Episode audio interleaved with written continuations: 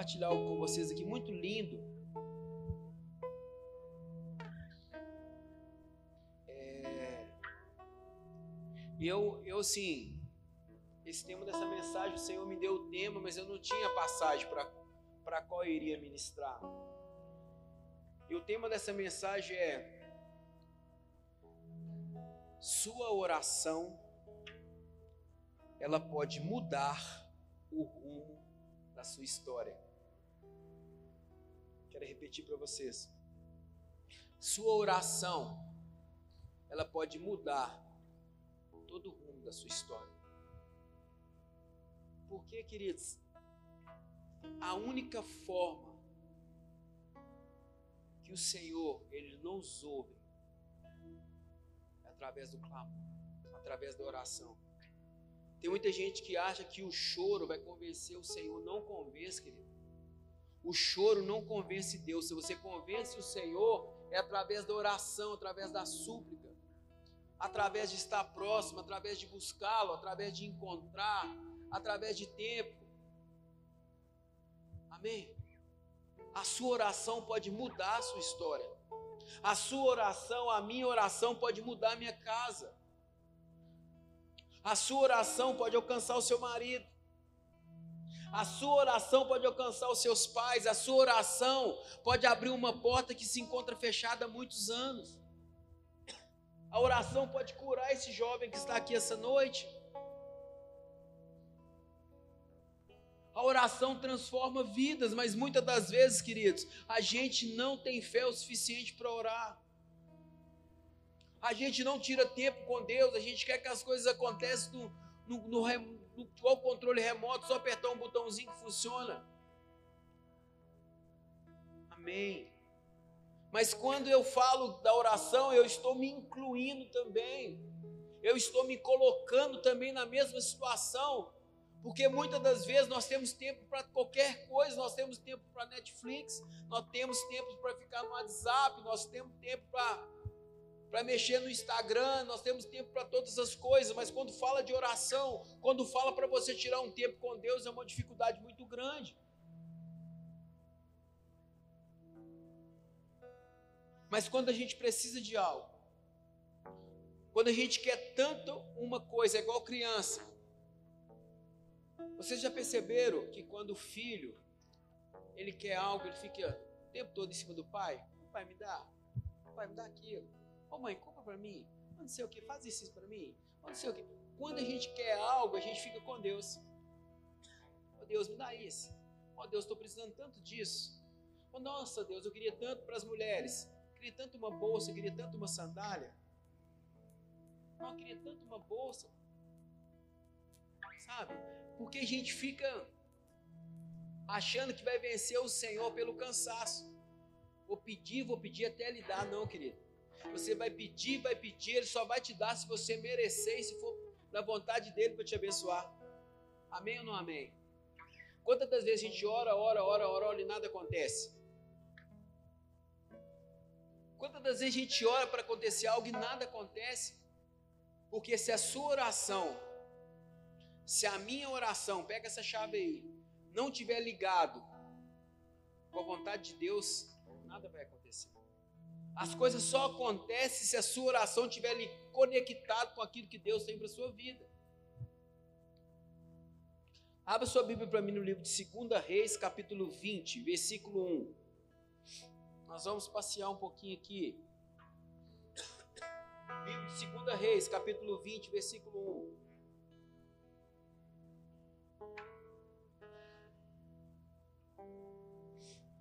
Quero compartilhar uma história com vocês bem legal.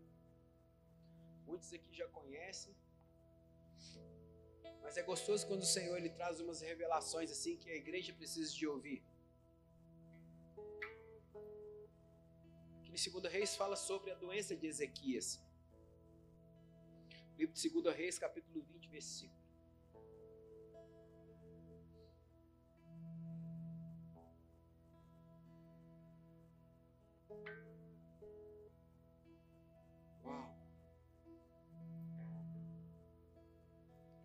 Achou diz eu vou para o céu. Quem não achou, fala eu também vou. Amém? Vamos lá, para a gente não passar do tempo, vamos entrar na mensagem. Livro de 2 Reis, capítulo 20, versículo 1. A Bíblia fala: a doença de Ezequias. Quero ler até, eu acho que até o 6, acho que vai dar para a gente navegar um pouquinho. Naquele tempo, Ezequias ficou doente e quase morreu. O profeta Isaías, filho de Amós, foi visitá-lo e lhe disse: Assim diz o Senhor: ponha em ordem a sua casa.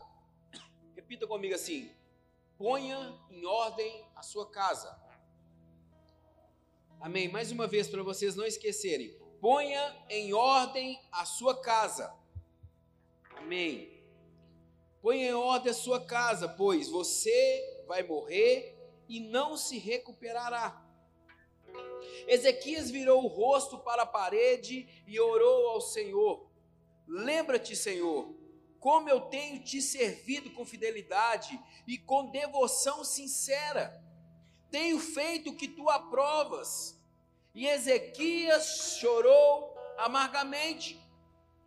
Antes de Isaías deixar o pátio intermediário, a palavra do Senhor veio a, veio a ele.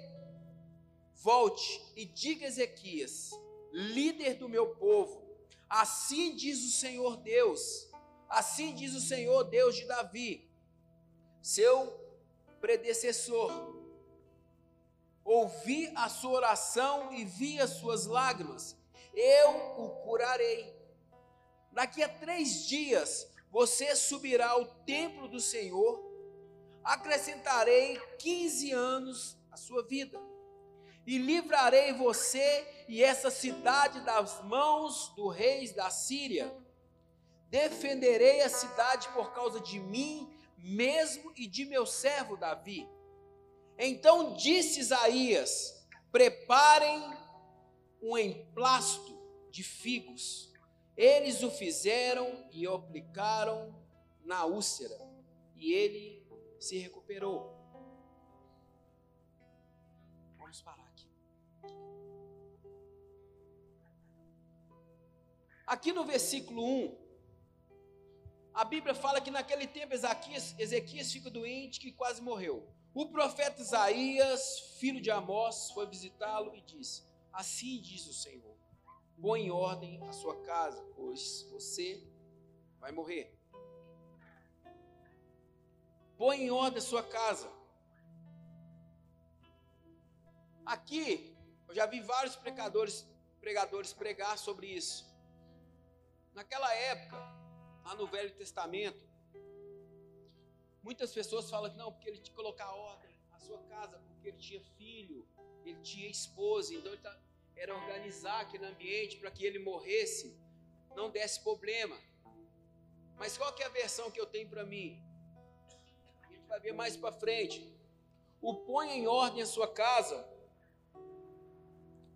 Muitas das vezes, queridos, é para você não deixar dívida para trás, para você não deixar agiota cobrando da sua família, para você organizar o ambiente, para você, se você morrer, as pessoas que ficarem ali, não ficar sobrecarregada de situações que você deixou para trás. Então ali a gente vê o profeta chegando em Ezequiel e assim, regula, arruma sua casa. Se você tem problema com alguém, ajeita tudo. Resolve as suas pendências com as pessoas. Isso que queria dizer a palavra de Deus. Por quê? Hoje nós estamos passando uma situação muito grave. A igreja hoje, eu até anotei aqui, estamos vivendo nesses dias uma conspiração do inferno contra valores cristãos instituído pelo Senhor, nosso Deus, para a família. Esse é um tempo que cada pai precisa lutar por sua casa, filhos e por, suas, e por sua família. A gente tem visto as pessoas tentando enfiar para a gente goela abaixo que o seu, a sua filha, o seu filho, ele pode frequentar o mesmo banheiro. Eles estão querendo enfiar para nossa goela abaixo que a sua filha ela pode frequentar o mesmo banheiro dos meninos. Que a minha filha o seu filho pode com sete anos decidir aquilo que eles querem. Ou namorar com menino ou namorar com menina. Satanás ele quer entrar com os dois pés em nosso peito e falar assim: eu vou impor a minha opinião neste lugar e vocês vão ter que colocar em prática. Mas a Bíblia ela deixa claro que o Senhor nos deu autoridade para pisar sobre todo o poder do mal e dano nenhum nos causar. É bíblico isso. O Senhor nos deu autoridade para pisar sobre todo o poder do mal. Mas muitas das vezes nós preferimos engolir sapo do que falar do Deus que você serve, do Deus que eu sigo. Quantas das vezes você engole sapo, mas você não tem coragem de falar que você está errado? Essa postura desagrada o coração de Deus. Sabe por quê? Porque a gente fica com medo do que vai acontecer. A gente fica com medo como que vai repercutir depois que você tomar uma decisão e falar que você é servo de um Deus que é vivo. Amém? Oi? Agora, depois eu vou deixar. Deixa eu, não, deixa eu terminar. Depois que eu terminar aqui, eu deixo. Senta aqui. Depois que eu terminar aqui, eu vou, vou deixar você, você cantar aqui.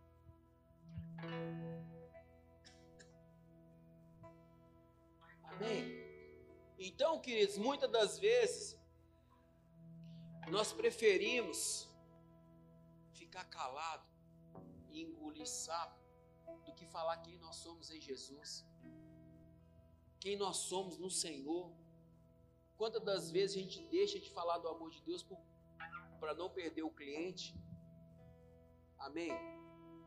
Já aconteceu com alguém aqui? Comigo já aconteceu algumas vezes.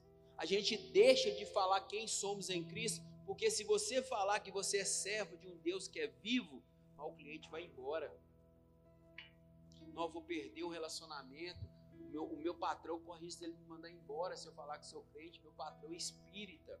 E se eu falar que eu sou cristão, não, ele mexe com banda. Mas se eu falar que eu sou crente, ele pode me mandar embora. E muitas das vezes, queridos, se você falar que você é cristão, é servo de Deus, o Senhor pode transformar a vida do seu patrão através da sua vida. Amém? Aqui. Eu vou mais além, eu vou pegar mais pesado um pouquinho. A Bíblia fala: aquele que se envergonhar de mim diante dos homens, eu me envergonharei dele diante do meu Pai. Aí já é duro. Aquele que se envergonhar de mim diante dos homens, eu me envergonharei dele diante do meu Pai. A gente vê a pessoa que é o bandista, que mexe com, com macumbaria. Qualquer lugar que eles estão, é um trenzão branco na cabeça, um roupão branco, eles expõem quem eles são. Vocês devem ter percebido algum, alguns lugares. Eles mostram para as pessoas quem eles são. Mas eu e vocês não tem coragem de expor o Deus que habita dentro de vocês. Deus está falando com alguém aqui? Amém. Nós não temos coragem de falar quem nós somos em Jesus, porque nós temos medo de perder o cliente, nós temos medinho do patrão me mandar embora. Queridos, maior é Cristo na sua vida do que o que habita nesse mundo. Se o seu patrão te mandar embora, quem vai perder não vai ser você, não. Vai ser ele que vai perder, porque tirou, um, tirou a presença de Jesus daquele lugar e colocou para o lado de fora. Porque a partir do momento que você começar a declarar quem você é em Jesus, se, as pessoas afastarem de você, porque você, porque eu sou servo de Deus, não esquenta a sua cabeça, não, porque Deus vai trazer dez se for um. Se for dois, Deus traz vinte. Se for três, Deus traz trinta.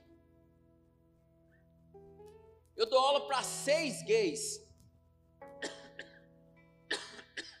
Eu dou aula para seis homossexuais. Inclusive, eles são amigos meus pessoal. Senta na mesa da minha casa, toma café comigo, conhece a minha esposa, arruma o cabelo da minha esposa. E são gays. O que, que é isso, Duca? Eu sei que as pessoas falam assim. Se falaram com Jesus, imagina comigo. Ah, vai para casa do Zaqueu, ladrão, cobrador de imposto. Olha, vai ficar na casa de Zaqueu, que é bandido. Imagina as pessoas falam, ó, oh, pastor, vai para casa de viado, ó. Viado entra para casa do pastor, olha para você ver o que, que eles estão fazendo lá dentro. Queridos, o Senhor, Ele ama o homossexual, assim como Ele ama você, assim como Ele ama eu. Naquela cruz, o nome dele também foi representado. O Senhor não ama as práticas pecaminosas, mas Ele ama como filho. Então, quem sou eu para ficar? Eu não quero, eu não vou, vou ter contato. Quem sou eu, queridos? Às vezes o Senhor está querendo me usar para transformar aquela vida. E eu vou afastar dela. Cara, se Jesus andava no meio dos ladrões, das prostitutas, abraçava, trazia para transformava vida, quem sou eu para denegrir a imagem dessas pessoas? Eu quero estar próximo, eu quero amar mesmo, eu quero valorizar essas pessoas. E o tempo todo. Porque muitas das vezes, querido, não precisa de você abrir a boca para as pessoas ver Jesus na sua vida de vocês.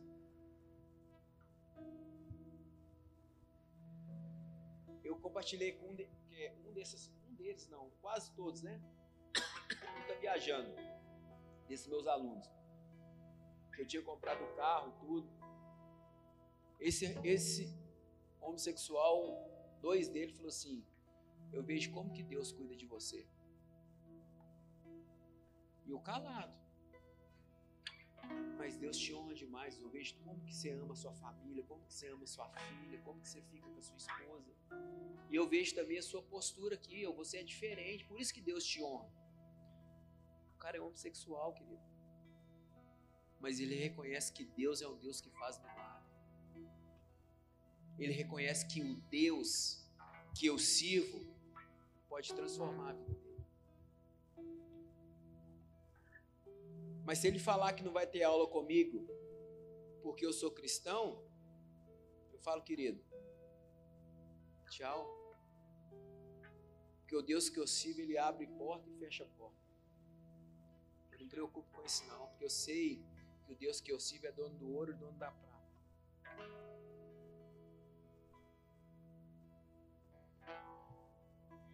E aqui a gente vê o cuidado que Deus ele tem com as famílias, o zelo que Deus tem com os filhos, o zelo que Deus tem com a sua esposa, quer que você tenha um zelo com a sua esposa.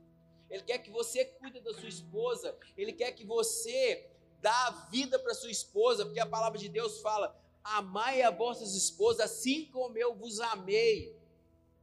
É duro a gente ouvir isso. Os, os maridos quando chegar no final do culto vai querer bater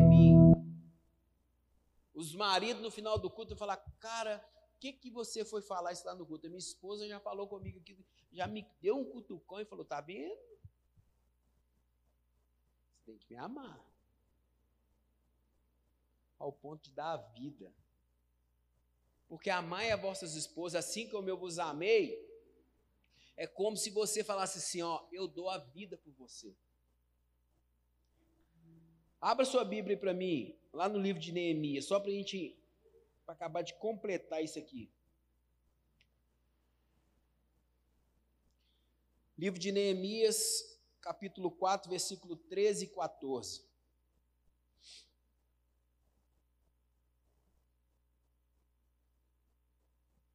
Só para a gente ver o cuidado de Deus. Todos nós conhecemos essa história do muro. Livro de Neemias, capítulo 4, versículo 13 e 14. Estou vendo algumas folhinhas mexer aí, mas eu já vou começar a ler aqui para a gente não perder muito tempo.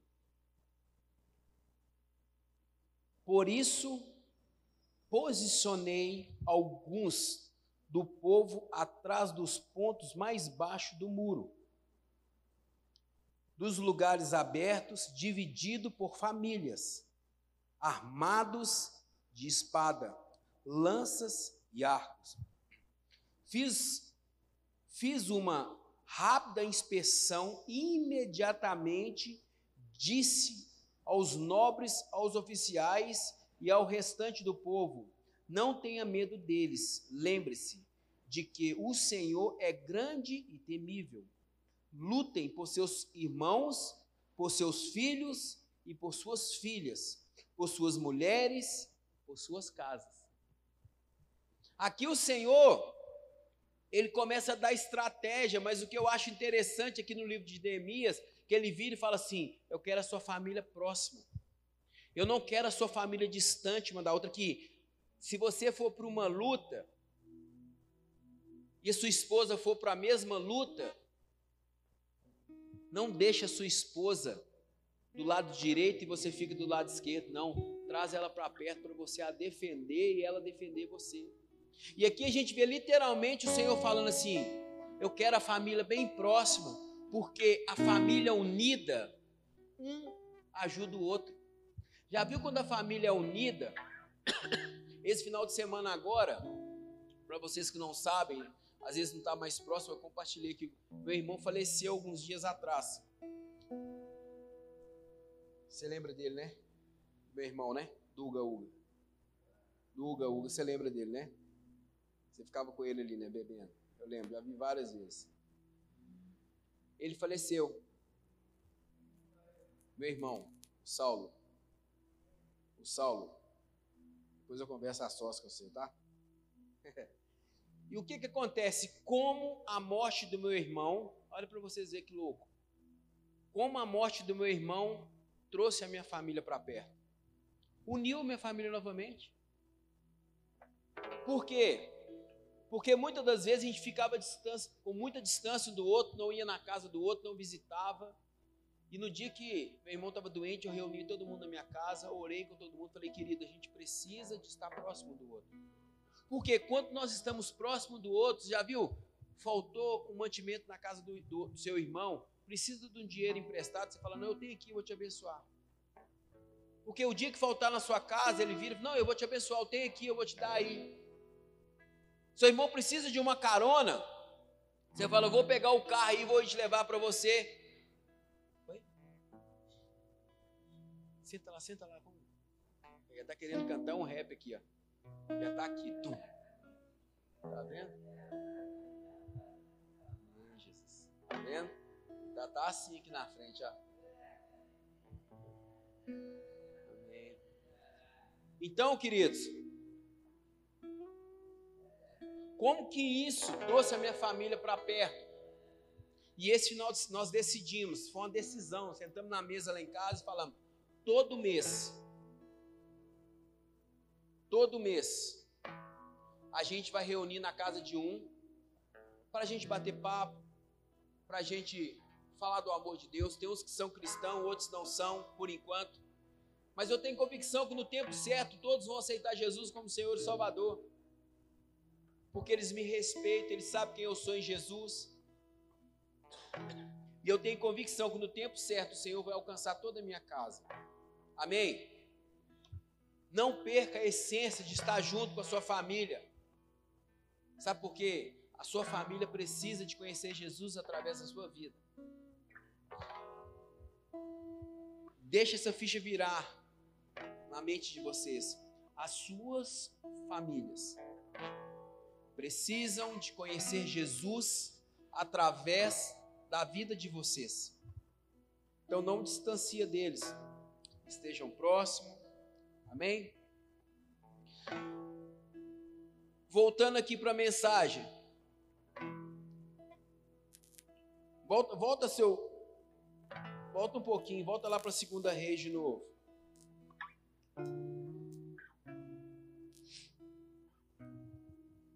Aqui no capítulo 2, aqui no 20, no versículo 2 e 3, na minha versão fala assim: olha para vocês ver que legal. Ezequias virou o rosto para a parede e orou ao Senhor. Lembra-te, Senhor, como eu tenho, como eu tenho te servido com fidelidade, com devoção sincera. Tem feito o que tu aprovas. E Ezequias chorou amargamente. Eu coloquei aqui. A primeira verdade que nós aprendemos aqui na oração de Ezequias é a sua forma de se humilhar perante a Deus e reconhecer a sua grandeza. Aqui você vê que o profeta chega em Ezequias, fala: Ezequias, organiza a sua casa, porque você não vai viver mais. Mas quando fala isso para ele, a Bíblia fala no livro de, de Segunda Reis, que ele vira o rosto para a parede e começa a clamar ao Senhor, ele começa a trazer palavras para Deus de tudo aquilo que ele já que ele fazia naquele lugar. E o que, que eu coloquei? A primeira verdade que nós aprendemos aqui com Ezequias é a sua forma de se humilhar perante a Deus e reconhecer a grandeza de Deus.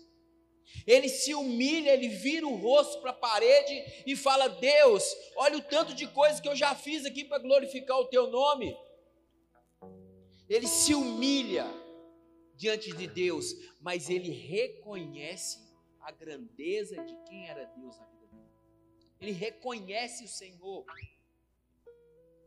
Muitas das vezes nós se humilhamos na presença de Deus quando queremos algo, mas nós não reconhecemos quem é Deus.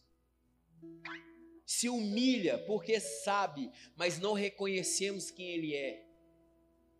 Aqui a gente vê Ezequias, se humilha e reconhece quem Deus é na vida dele, quem Deus era na vida dele. Vamos descendo. E eu coloquei aqui a primeira verdade que nós aprendemos da, da postura dele. E ao virar o rosto para a parede e orar, Ezequiel estava deixando claro que não esperava nada dos homens, mas do Senhor. Vira-se para a parede, virar para a parede significa deixar de buscar nos homens para confiar em Deus. Às vezes, isto que nós que nos falta para conquistar milagres é parar de confiar em pessoas, é parar de confiar no pai, na mãe, é parar de gerar dependência do, ger, do gerente de banco e começar a gerar dependência de Deus. O clamor, o virar para a parede, é, é, começar a gerar dependência de Deus. Porque muitas das vezes o que, que nós fazemos? Procuramos o gerente do banco, procuramos o irmão, procuramos o pastor da igreja, para depois procurar Jesus. Está comigo aqui? Muitas das vezes nós fazemos isso, faltou algo na casa da gente. Muitas das vezes você não procura Deus, você procura o seu irmão que tem uma condição financeira melhor, você liga para o irmão da sua casa que tem uma condição financeira melhor, depois você vai até Jesus. Isso é o nosso maior defeito. Você serve um Deus que é dono de todas as coisas. Você serve um Deus que ele pode abrir uma porta na sua vida onde não existe porta. Você serve um Deus que, quando você está doente, antes de você procurar a farmácia para tomar o remédio, você serve um Deus que a palavra de Deus fala que ele levou sobre si dores, pecados e enfermidade, uma cruz. Só que antes de você procurar Jesus, você procura a farmácia. É errado procurar farmácia, não. O remédio está aí porque Deus deu habilidade para os médicos fazer esse remédio. Mas eu quero te encorajar, antes de você procurar o que for feito com a mão terrena, procurar o médico dos médicos, que é Jesus. Procurar o médico dos médicos, antes de você procurar o pastor, procurar o seu líder de célula. Procure o médico dos médicos. Tem algo que eu não posso fazer por vocês. Tem algo que o pastor Carlos não pode fazer por vocês. Mas tem algo que Jesus já fez por vocês. Já fez. Quando está consumado, já está tudo pronto e muitas das vezes nós não tomamos posse daquilo que Jesus já fez por nós.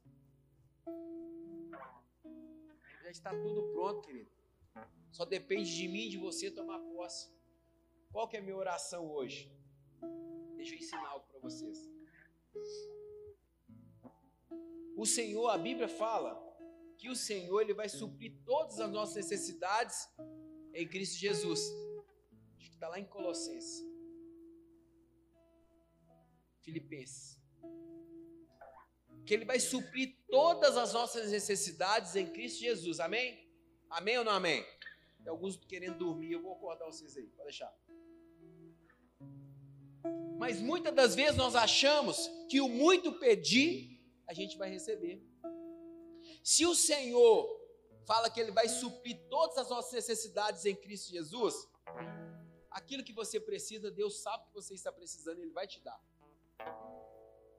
Eu recebo, Deus, em nome de Jesus. Porque a palavra está fazendo assim, ó e a gente não toma posse. É por isso que muitas das vezes a gente sai daquela porta para fora como se nada tivesse acontecido no culto. Não é porque não foi, não é porque eu não ministrei aquilo que você queria ouvir. Não é porque Jesus não estava aqui, porque aonde estiver dois ou mais reunidos no nome do Senhor, ele se faz presente. É porque Jesus ele está usando essa torneira falha aqui para ministrar para sua vida e você não toma posse daquilo que o Senhor está ministrando para sua vida. Confia na palavra do profeta e prospere. Amém. 4 e o 5 aqui. Versículo 4 e 5. Antes de Isaías deixar o pátio intermediário, a palavra do Senhor veio a ele. Volte. E diga Ezequias, líder do meu povo, assim diz o Senhor, Deus de Davi, seu, seu predecessor. Ouvi a sua oração, vi as suas lágrimas e eu o curarei. Daqui três dias você subirá ao templo do Senhor. Acrescentarei. Vamos ser só 4, 5.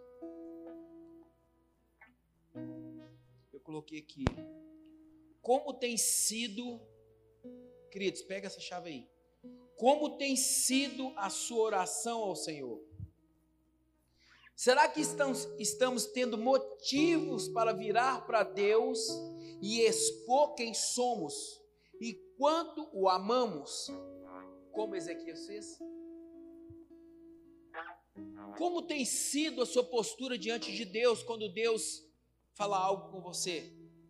Porque a gente vê claro aqui no livro de 2 Reis que Ezequias ele muda toda a história que Deus tinha projetado para ele. Deus levanta um profeta e fala com ele: Você vai morrer.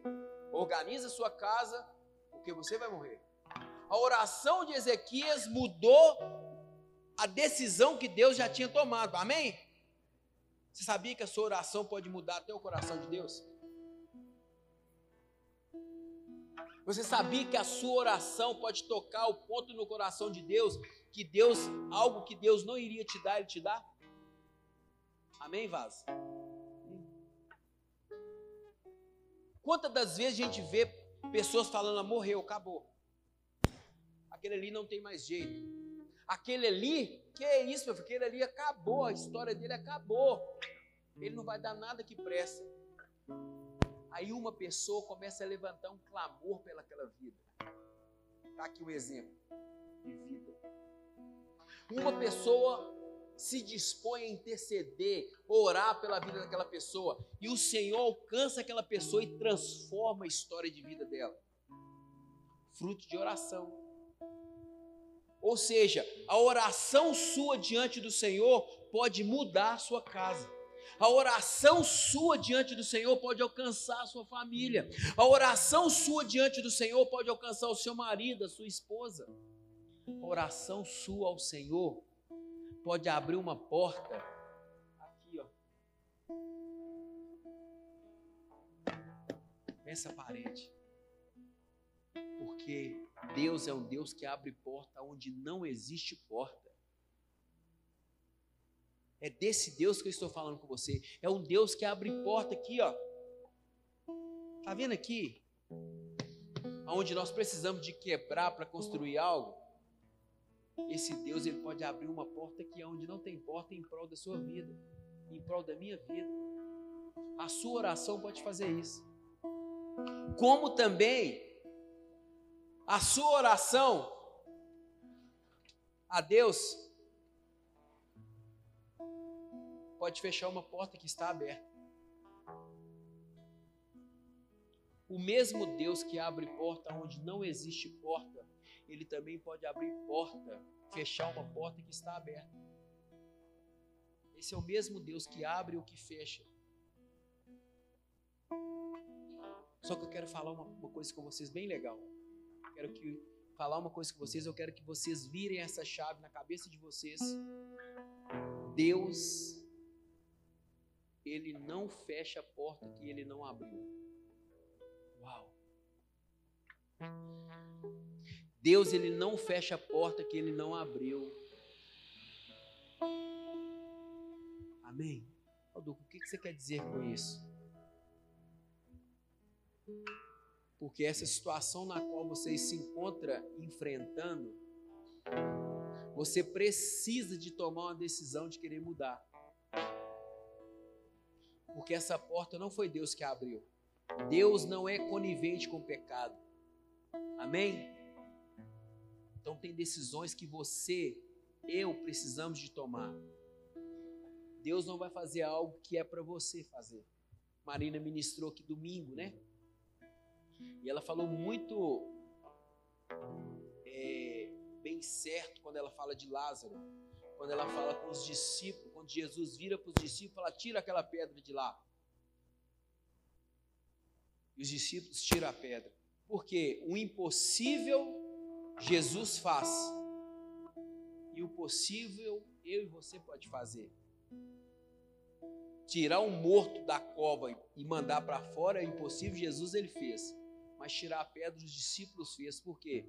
Aquilo ali é possível, qualquer um pode fazer pegar essa cadeira e colocar ali, eu posso fazer. Mas pegar essa cadeira e sumir com ela daqui no tempo, Jesus pode fazer. O impossível Jesus faz.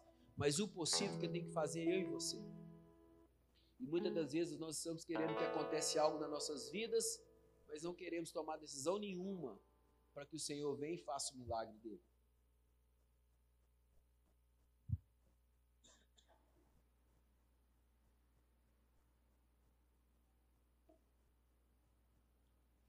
a Bíblia ela fala, queridos. A história de Ezequias ela é muito linda. Mas Ezequias pisa na bola com Deus. A gente vai trabalhando, lendo o, a passagem de Ezequias. A Bíblia fala que lá no, depois de três anos, Ezequias ele vira pai. E lá atrás, Deus vira para Ezequias e fala assim: aqui, organiza a sua casa. Olha para vocês verem que louco isso. Isso é louco. Isso é, fala que a palavra de Deus é muito doida. Deus ele dá um, uma direção para Ezequias lá atrás. Aqui, organiza sua casa. Porque o não organizar a sua casa pode refletir na vida dos seus filhos. Olha que louco. Você sabia que a sua postura como pai, como, como mãe, a sua postura como irmão, como irmã, pode refletir na vida deles? A sua postura como pai, como mãe, pode refletir na vida dos seus filhos? O não ensinar, o não falar do amor de Deus, quando seu filho estiver mais velho, que ele não souber nada de Jesus, nada de Jesus, é porque você conhecia Jesus e não apresentou Jesus para ele. Eu não vou entrar na mensagem, porque aqui dá outra mensagem, lá no livro de de 2 Reis, capítulo 21, versículo 1, fala que Ezequias ele teve um filho que chamava Manassés. Ele começou a reinar em Judá com 12 anos de idade. 12 anos ele já comandava uma tropa. Mas a palavra de Deus fala que ele fez tanta coisa que o único que se alegrava com ele era o próprio Satanás, o diabo. Levantou lá um monte de, de altar de adoração, de deuses. Por quê? Porque quando Deus falou com Ezequias lá atrás, que organiza sua casa, prepara o ambiente, ele não organizou a casa. Era melhor, seria melhor que Ezequias tivesse morrido do que ouvir Deus chamando a atenção dele. Então, se você não quer que Deus chame a sua atenção, querido, organize a sua casa. Como que está a sua casa? Como que está a sua vida com Deus hoje? Como que está o seu casamento? Como que está você no seu trabalho? Como que está a sua vida com seus filhos? Como que está? Aí o Senhor fala comigo, com você essa noite, que organiza a sua casa. Para quando chegar lá na frente, você não se arrepender de tudo que você não fez. Falar do amor de Deus para os seus filhos. A Bíblia fala: ensina seu filho o caminho que ele deve andar, para quando ele ficar velho, ele não venha se desviar. Mas isso não quer dizer que ele não vai, que ele não vai desviar depois que ele ouvir falar do amor de Deus. Ele pode até desviar, mas aonde ele estiver, ele vai lembrar. Oh, minha mãe me falava de um Jesus que mudava a história. Ele pode até sair, mas uma hora ele vai voltar. Mas para isso você precisa de ser papel principal na vida dos seus filhos, na vida da sua família. Ou você é o tipo daquela pessoa que fala assim: eu já estou salvo, o resto que se dane. E quando o Senhor fala que é eu e minha família no altar do Senhor, é só eu e minha família e meus irmãos e minhas irmãs. Não quer dizer que eles não precisam de ser salvos. Eu acho lindo ver o Márcio aqui, as, as duas aqui, irmãs do Márcio. Eu acho muito legal isso, Márcio. E o dia que você entrou aqui, eu profetizei para sua vida, que através da sua vida você iria alcançar toda a sua casa. É isso, querido. Sabe? É a gente falar, pai, aqui, o Senhor transformou a minha vida. Alcança minha família também. Alcança meu pai, alcança minha mãe, alcança minha esposa. É isso que Deus quer fazer. Às vezes a gente não consegue entender aquilo que Deus ele quer fazer em nossas vidas. Deus quer transformar você para através da sua vida alcançar a sua família. Deus quer transformar você para através de você transformar o seu bairro, através de você transformar os seus parentes. Mas muitas das vezes a gente está na zona de conforto. Se eu vou para o céu, o resto que se dane. Isso chama ergue, ergos, er, como é que é? Ergue, er, ergocêntrico. Ergue, eu ia falar uma palavra maior aqui. Ergos, ergocentrismo. Amém. É, é, é igual orar em línguas, né? É labacébias. É a gente, nós sermos ergocêntrico. É pensar só em nós mesmos. E o resto, problema. Imagina se Jesus tivesse essa mesma atitude chegasse os ladrões lá, chegasse aquela prostituta e falasse, filho, tchau, eu quero só que os discípulos herdem o reino. Mas o Jesus, ele preocupava com todos. Comece a preocupar com a sua casa, com a sua família. Amém? Sua casa está organizada? Não precisa de você levantar sua mão. Não quero te expor aqui dentro. Porque da mesma forma que que o Senhor está me usando para falar com você organizar a sua casa, o Espírito Santo está aqui dentro, aqui me corroendo aqui dentro, me cortando na chibata. Você também precisa de organizar a sua. Porque antes da mensagem chegar aí, ela passa por aqui, ó, me rebentando. Quem já ficou com espinha aqui agarrado na garganta? Comeu um peixe, o espinho, comeu um peixe, o espinho agarrou na garganta. Tá igual eu aqui, ó Aí eles falam: come farinha, come miolo de pão para o espinho descer. Só que aqui não tem jeito, não, meu filho. Aqui é tomar vergonha na cara. Esse espinho passar aqui é tomar vergonha na cara, é postura diante de Deus. Amém? Sai daqui com essa mensagem de Deus para a vida de vocês. Aleluias. Fica de pé no lugar de vocês.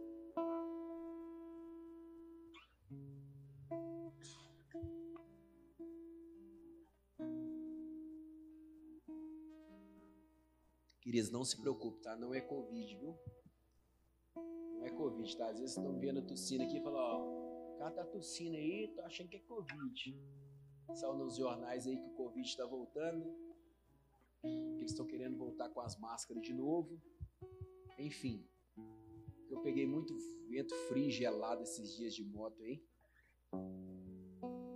Mas não é Covid. Em nome de Jesus. Amém? Feche seus olhos, eu quero orar por vocês. Não quero estender, não quero passar do horário. Começa a falar com Deus. Fala, Deus, me mostra aqui, Pai, aonde que eu preciso de organizar. Qual parte da minha casa que está fora do contexto da Tua palavra? Não estou aqui para expor ninguém, eu estou aqui para falar que eu sou pecador, igual você é pecadora, igual você é pecador. A mesma organização que você tem que fazer na sua casa, eu também preciso de fazer na minha casa. Eu não sou diferente de ninguém aqui. E o mesmo clamor que vocês estão fazendo, eu também estou fazendo com Deus.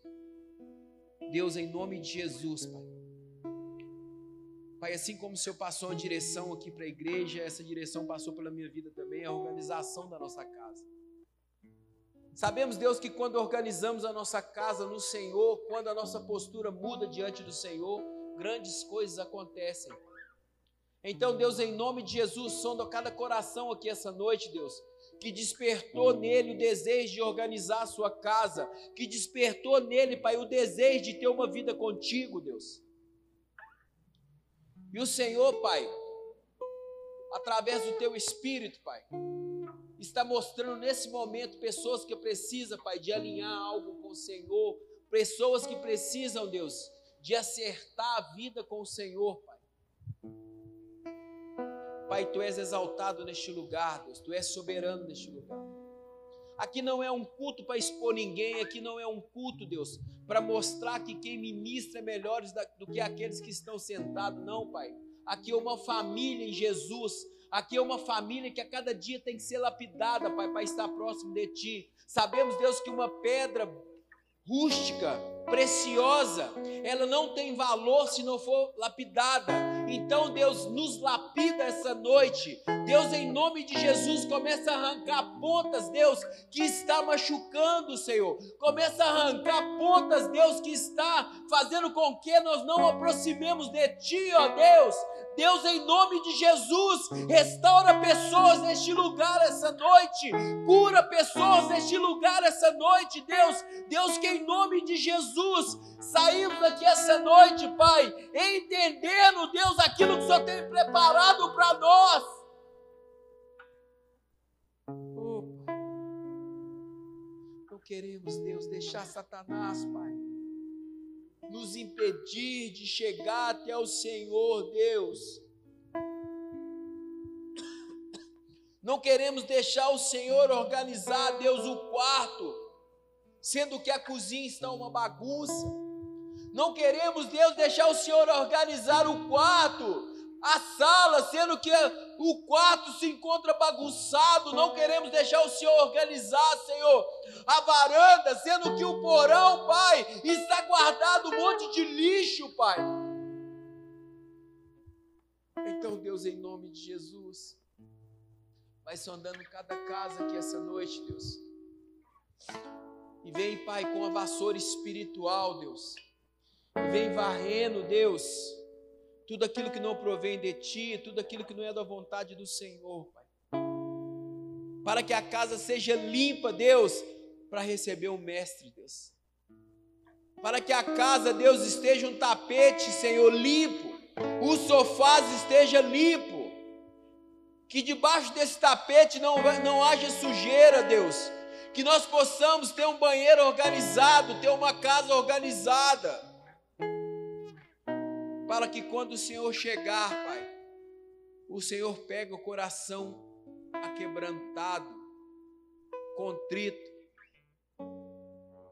despertando o desejo de ser curado, Pai.